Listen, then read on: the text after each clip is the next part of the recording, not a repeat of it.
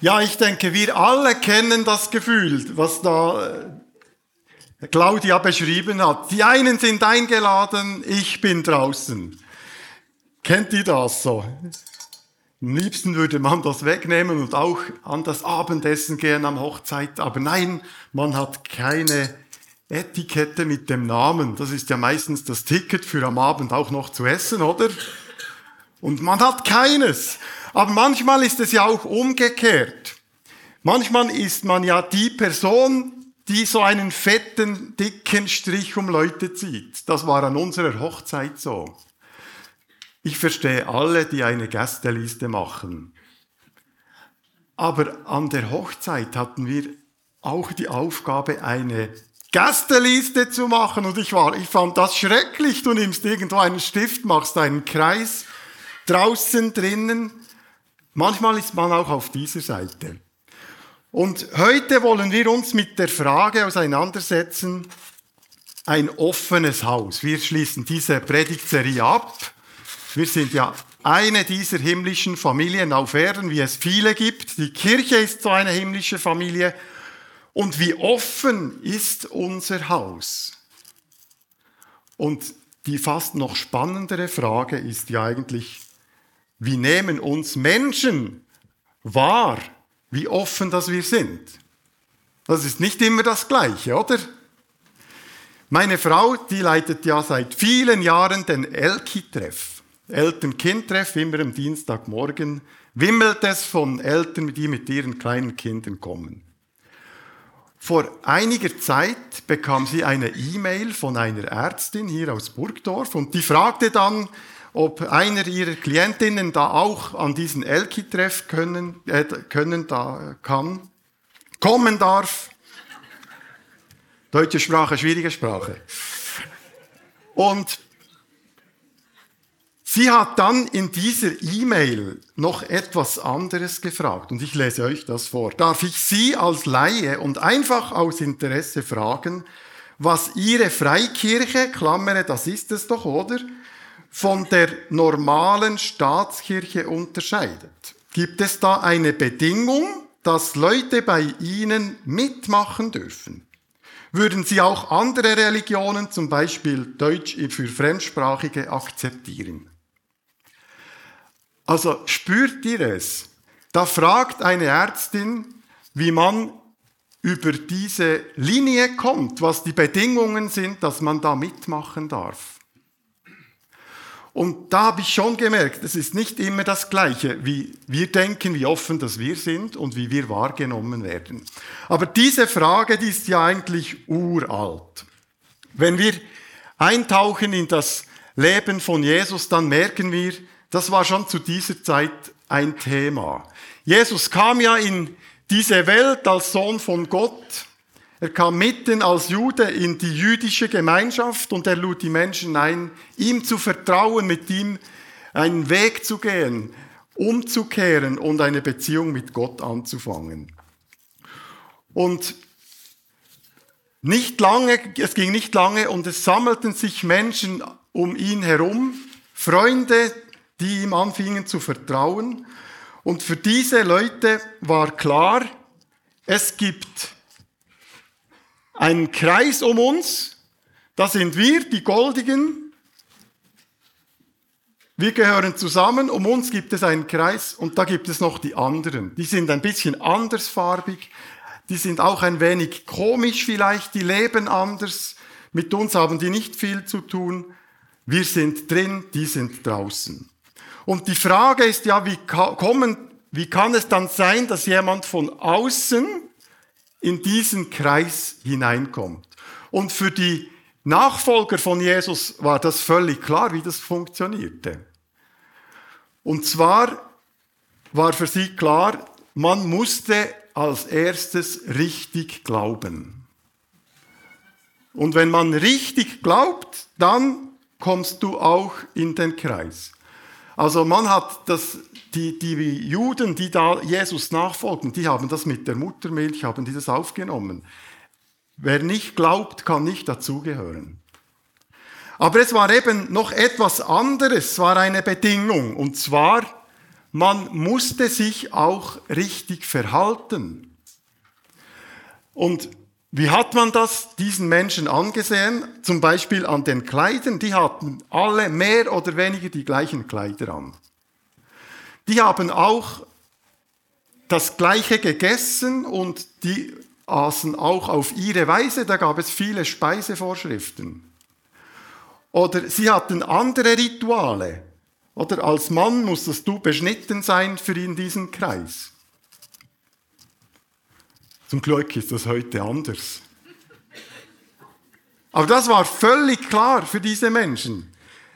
Ohne sich, ohne richtig zu glauben und ohne sich richtig zu verhalten, konnte man nicht dazugehören. Das war sozusagen das Eintrittsticket, der richtige Glaube und richtig sich zu verhalten. Das war der, die Bedingung, dass man da dazugehören durfte. Und wenn wir in die Bibel schauen, dann merken wir, das hat sich durchgezogen. Im Leben von Jesus, das kommt immer wieder vor. Eine berühmte Geschichte aus Johannes 4, da ist Jesus in Samarien, begegnet dort an einem Brunnen einer Frau, einer einsamen Frau, und er bittet sie dort um etwas zu trinken. Und was sagt dann diese Frau? die sagt, du bist ein Jude, ich bin eine Samariterin. Wie kannst du mich da um etwas zu trinken bitten? Die Juden vermieden nämlich jeden Umgang mit den Samaritern. Also spürt ihr es? Das sind die im Kreis, die Goldigen, die Juden und außen sind die Samariter und die sind irgendwie falsch. Und die Frau war sowieso noch ein bisschen falscher, weil sie eine Frau war. Also da war eine große Linie. Und wie ist es dann heute? Und ich denke, es ist eben immer noch aktuell die Frage nach der, dieser Linie, nach dieser fetten Linie und wie Menschen da in, hineinkommen können. Und die Frage der Ärztin bringt es zum Ausdruck. Viele Menschen sehen die Kirche als etwas, wo man irgendwie Bedingungen erfüllen muss, damit man Zugehörigkeit erleben kann. Kürzlich hat mich ein Mann angerufen und hat gesagt, du, ich habe Livestream geschaut, kann man bei euch auch in den Gottesdienst kommen? Das ist wieder so eine Frage, oder? Das war nicht klar für diesen Mann, dass er hier einfach willkommen ist. Und ich weiß auch nicht genau, woher diese Bilder alles kommen. Das hat schon seine Gründe. Aber ich denke, es ist gut, wenn wir ab und zu uns ehrlich und selbstkritisch fragen, wie offen sind wir wirklich und wie werden wir wahrgenommen.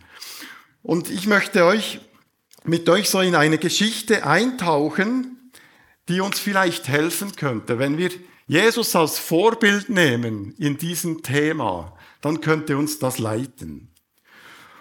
Jesus hat nämlich dieses Bild völlig auf den Kopf gestellt. Es war fast unverschämt. Er hat all seine Nachfolger dazu gebracht, dass sie nur noch Fragezeichen sahen. Was hat der gemacht? Und zwar nimmt sich Jesus plötzlich die Freiheit und lädt Menschen in diesen Kreis hinein, die weder richtig glaubten und sich auch nicht richtig verhielten. Die verhielten sich so, das war jenseits von Gut und Böse. Und plötzlich sind Menschen in diesem Kreis, die die Goldigen als eigentlich die schwarzen Schafe gesehen haben. Wir tauchen ein in diese Geschichte. Sie steht in Matthäus 9. Ich lese euch sie vor. Jesus ging weiter und sah einen Zolleinnehmer an der Zollstelle sitzen. Er hieß Matthäus. Jesus sagte zu ihm, komm, folge mir. Und Matthäus stand auf und folgte ihm. Als Jesus dann zu Hause zu Tisch saß, kamen viele Zolleinnehmer und andere, die einen ebenso schlechten Ruf hatten, um mit ihm und seinen Jüngern zu essen. Die Pharisäer sahen es und fragten die Jünger, wie kann euer Lehrer sich mit, mit solchen Zolleinnehmern und ähnlichen Volk an einen Tisch sitzen? Und ich glaube, an diesem Satz, da merkt man etwas Unglaubliches. Wie kann Jesus mit solchem Volk an einem Tisch sitzen? Und was war es für ein Volk? Es waren Zöllner und es waren Sünder. Und die Zöllner, das waren nicht einfach so irgendwelche Menschen. Die waren verhasst bei den Goldigen. Die machten gleiche Sache mit den Römern, mit denjenigen, die sie unterdrückten. Sie, sie nahmen die ehrlichen Bürger aus, sie waren geldgierig, sie haben sich versündigt gegenüber Menschen und Gott. Und für die Goldigen da in der Mitte war klar, Zöllner werden nach ihrem Tod eine ewige Höllenstrafe erleben. Sie, war, sie wurden verglichen mit Räubern, mit Plünderern und mit Mördern. So haben die, die Menschen über die Zolleinnehmer gedacht. Und plötzlich riskiert Jesus das, dass er solche Menschen in die Mitte nimmt und mit diesen Menschen essen will. Das ist etwas Unglaubliches. Also in dieser Geschichte hat Jesus dieses Bild zerstört vom Kreis. Er hebt diese Grenze auf von drinnen und draußen. Plötzlich gibt es diese Abschrankung nicht mehr. Und er sagt, weg damit. Keine Abschrankung mehr. Er beruft da diesen Matthäus, diesen Zöllner in diesen Kreis hinein, der verrufene Zöllner. Und nicht nur ihn, sondern andere auch noch. Und wenn wir jetzt da so lesen, ja, er hatte da Tischgemeinschaft mit ihm, dann tönt das irgendwie harmlos. Aber das war es nicht. Das war eine Revolution. Man kann es nicht anders sagen. Im Orient war Tischgemeinschaft, bedeutete, ich solidarisiere mich mit diesen Menschen, die gehören zu mir, das sind meine Freunde. Auf diesem Hintergrund müssen wir dieses Essen verstehen. Und da ist es ja nicht verwunderlich, dass plötzlich die Anwesenden sagen, was macht dieser Lehrer, dieser Jesus da? Also heute würden wir sagen, dem spinnt's. Das geht nicht. Und während da die Zolleinnehmer mit Jesus fein essen, rumort es in den Köpfen von den Goldigen. Die sehen nur noch Fragezeichen und denken, was geht da vor? Die sind verwirrt und wahrscheinlich haben sie miteinander so, wir sagen auf Berndeutsch, Küschel, oder? Jesus merkt das und benutzt die Gelegenheit und sagt dann in die Runde, nicht die Gesunden brauchen den Arzt, sondern die Kranken. Überlegt doch einmal, was es bedeutet, wenn Gott sagt, ich fordere von euch nicht, dass ihr mir irgendwelche Opfer bringt, sondern dass ihr barmherzig seid. Ich bin nicht gekommen, solche Menschen in Gottes neue Welt einzuladen, bei denen alles in Ordnung ist, sondern solche, die Gott den Rücken gekehrt haben. Das war eine unglaubliche Aussage die hat dieses Bild eben total auf den Kopf gestellt. Oder man könnte sagen, Jesus hat in dieser Geschichte ein neues Bild gezeichnet. Ein Bild, das vielleicht mehr so aussehen könnte. Es ist ein Bild, da hat es keine Abschrankung mehr. Jesus ist in diesem Bild im Zentrum und um ihn hat es die verschiedensten Menschen, goldige, rote, schwarze, blaue, graue. Und die Frage ist nicht mehr nach drin draußen, sondern Jesus lädt die Menschen ein und sagt, ich bin das Zentrum. Und ich lade euch ein zum Essen. Ich möchte mit euch Gemeinschaft haben. An einem Tisch sitzen. Ihr seid meine Freunde. Ihr, seid, ihr gehört zu mir. Und ich lade euch ein, einen Weg, ich zeige euch einen Weg der Versöhnung mit euch selber, mit Gott und ich helfe euch, Freiheit zu erleben. Also da waren plötzlich solche ganz nah am Kreuz, die eigentlich nicht dazugehören durften. Und der Satz so, dazu äh, glauben, richtig verhalten, gleich dazugehören, der galt plötzlich nicht mehr. Im Gegenteil, Jesus hat es gerade umgekehrt. Er, sah, er sagte, oder mit dem drückte er aus, als erstes, und die Grundlage ist, du gehörst dazu. Es gibt keine Bedingungen, die man erfüllen muss, um dazu zu gehören. Ob man jetzt Zöllner ist oder noch Schlimmeres, das spielte ihm keine Rolle. Nicht die Gesunden brauchen den Arzt, sondern die Kranken. Wir Menschen, wir haben die Tendenz, einander so Etiketten anzukleben. Oder das ist Zöllner, das ist Räuber, das ist noch ein schlimmerer. Wir kleben einander Etiketten an. Diese Etiketten interessierten Jesus nicht. Ob goldig, blau, grün oder irgendwas, das interessiert ihn gar nicht in dieser Geschichte. Es ist fast so wie dieser kleine Bub, den ich einmal in einem Fernsehen gesehen habe. Der wurde interviewt, weil er war der Einzige, der im Kindergarten war und vom, der einzige Schweizer. Alle anderen waren Migrationskinder. Und dieser Reporter fragte diesen kleinen Jungen, du, wie ist das für dich, so mit so vielen Ausländern in der Klasse? Und er schaut diesen Reporter an und sagt, Ausländer gibt es nicht, nur Kinder.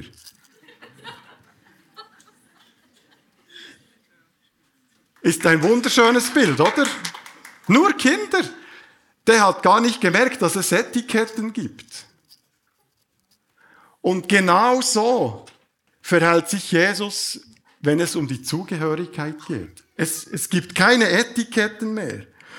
Und die Nachfolger von Jesus, die mussten sich an dieses neue Bild gewöhnen. Und ich kann euch sagen, das dauerte. Durch das ganze Neue Testament merken wir, dass sie haben sich nicht so immer schnell daran gewöhnt.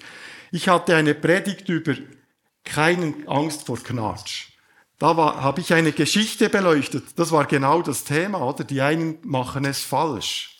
Die gehören nicht richtig dazu.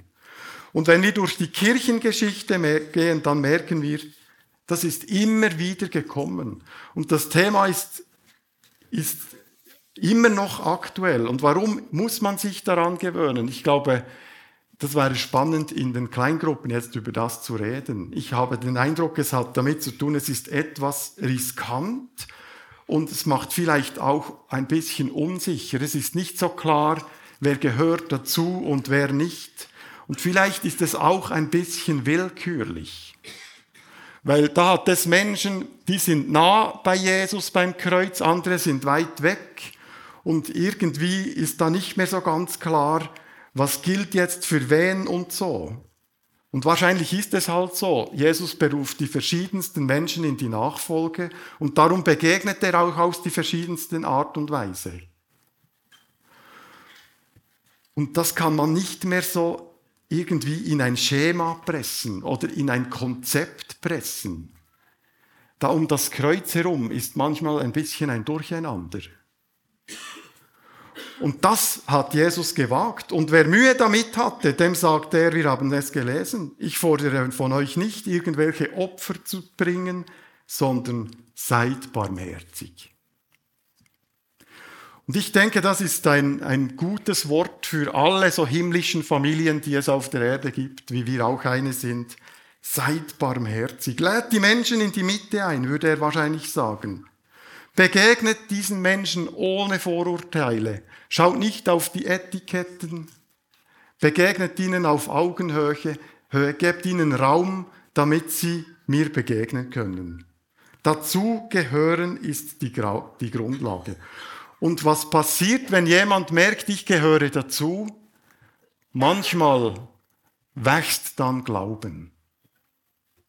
Oder in der Bibel ist ja Glauben und Vertrauen praktisch das gleiche Wort. Und Jesus hat es ja gesagt, ich bin nicht gekommen, um diese, ich bin gekommen für die, die Gott den Rücken gekehrt haben. Und wenn, Gott, wenn man Gott den Rücken kehrt, dann hat man seinen Glauben verloren. Dann ist diesen Menschen ist das Vertrauen in Gott abhanden gekommen. Und durch das, die Erfahrung, dass ich bei Jesus dazugehöre, wächst Vertrauen. Da kommt vielleicht dieser Glaube wieder zurück.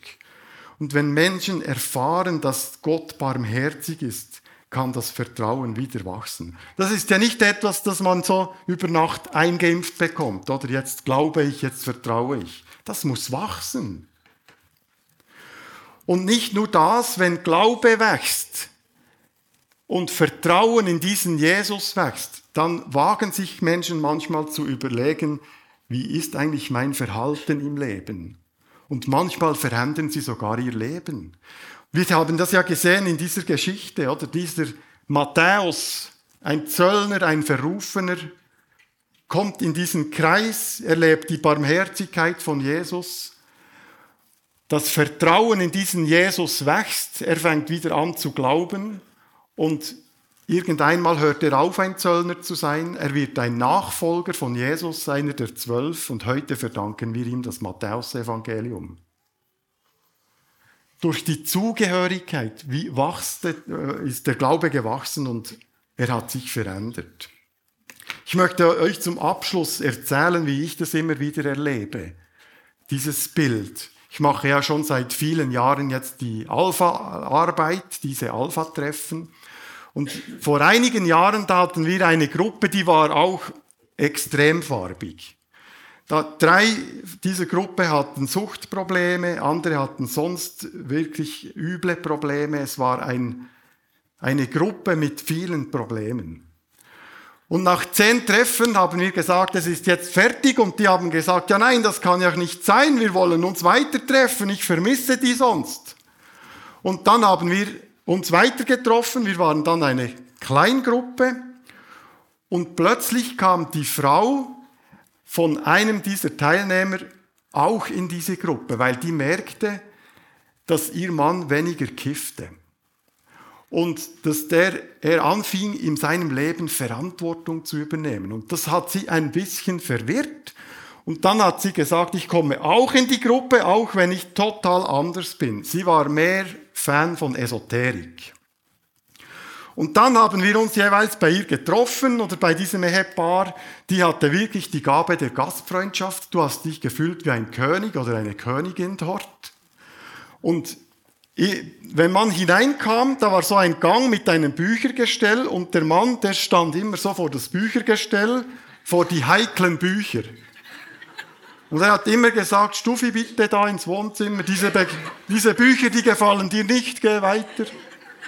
So war das. Und dann war das manchmal ein bisschen äh, inhaltlich auch komisch, oder? Diese Frau hat dann, äh, die eine war so irgendwie deprimiert wieder, hatte viele Probleme.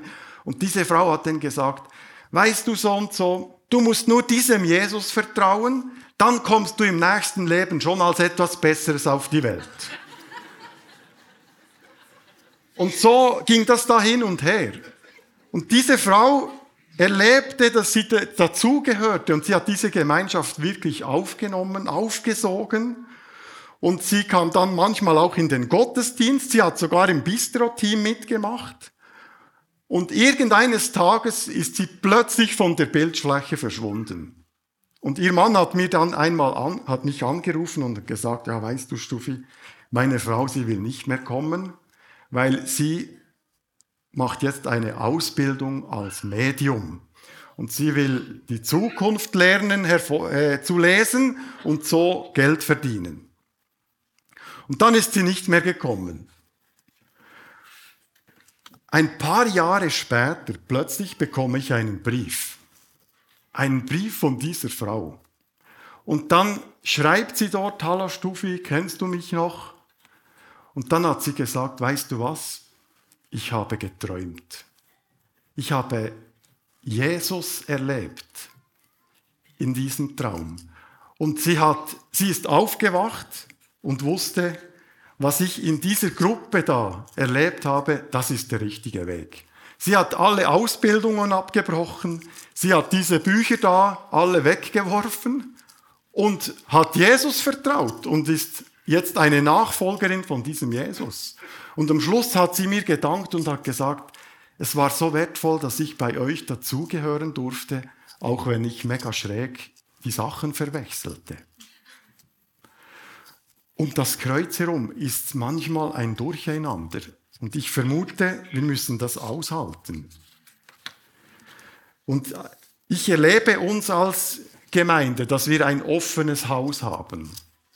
Und dafür bin ich auch dankbar. Und wenn wir Jesus im Zentrum haben und auf ihn schauen, dann glaube ich, dann brauchen wir keine Grenzen mehr. Wir lassen uns von seiner Barmherzigkeit leiten. Und ich bete auch, dass wir die Kraft dazu haben, weil es ist nicht einfach, in diesem Bild zu leben. Weil es eben manchmal ein bisschen ein Durcheinander gibt. Oder es ist auch nicht immer einfach die Kraft zu haben, auf neue zuzugehen.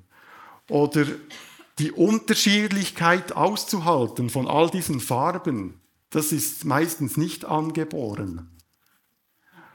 Das kannst du, weil du auf Jesus schaust oder die Kleingruppe zu trennen, damit es Platz gibt, dass wieder andere dazugehören können. Das ist auch nicht einfach.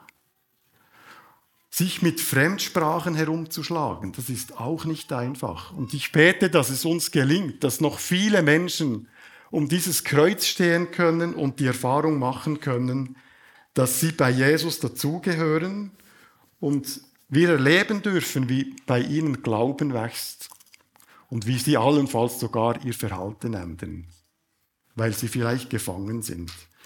Wir feiern heute miteinander das Abendmahl und ich habe es schon gesagt, wenn Jesus mit Menschen isst, dann drückt er aus, du gehörst dazu. Das Etikett interessiert mich nicht mehr. Du gehörst dazu. Mit dir möchte ich Gemeinschaft haben. Bei, bei, bei mir kannst du erleben, dass du angenommen bist. Da ist Barmherzigkeit. Und wenn wir heute das Abendmahl einnehmen, dann spreche ich das uns allen zu. Du gehörst dazu. Es ist so, einige sind vielleicht näher am Kreuz, andere sind vielleicht ein bisschen weiter weg, aber wir sind alle eingeladen.